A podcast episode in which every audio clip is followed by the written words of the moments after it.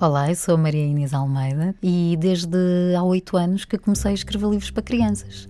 Desde que o meu filho José nasceu e me começou a dar imensa inspiração para os mais diversos temas que vocês gostam. O meu objetivo é que cada livro vos toque de alguma forma.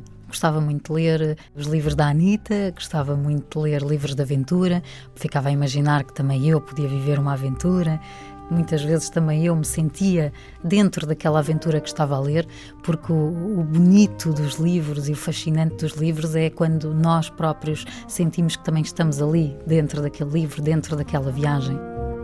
As Nuvens foi publicado pela editora Livros Horizonte e tem umas ilustrações lindas, lindas, lindas, lindas do Sebastião Peixoto. As nuvens são vagabundas, sempre em viagem. Podem ter dias de descanso quando estão paradas, mas noutros desatam a correr pelo céu fora. Empurradas pelos ventos, nuvens da manhã, nuvens da tarde, nuvens da noite.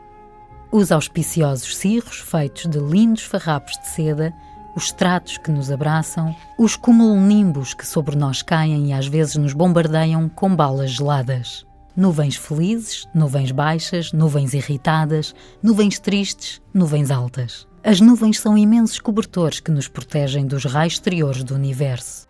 Há nuvens que descem à Terra como nevoeiro, acarinham-nos e nelas mergulhamos. E há nuvens que metem medo, descarregam a sua fúria em clarões que nos cegam explosões que nos estremecem depois desaparecem, como que por magia.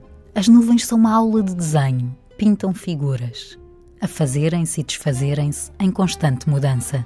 Normal nas nuvens é a sua enorme imaginação. Às vezes são montanhas a andar, às vezes hipopótamos, outras flocos de algodão doce. Mas são muitas outras coisas.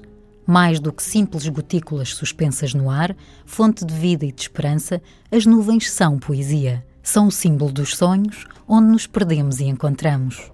Quantas vezes não nos disseram já que estamos nas nuvens? Acontece sempre que sonhamos acordados. E às vezes na nossa vida há certas nuvens que nos põem infelizes. Chegamos a pensar que elas nunca mais nos deixam ver o sol. Mas ele acaba por voltar a aparecer. Nunca podemos perder a esperança.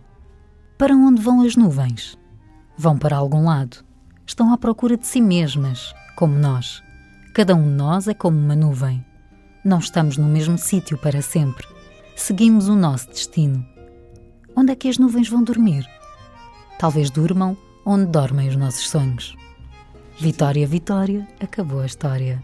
Caso vocês queiram continuar aqui esta conversa comigo, podem sempre escrever-me, podem ir à minha página profissional do Facebook, Maria Inês Almeida. Eu respondo sempre às perguntas, posso não responder logo naquele momento, mas prometo que respondo logo sempre.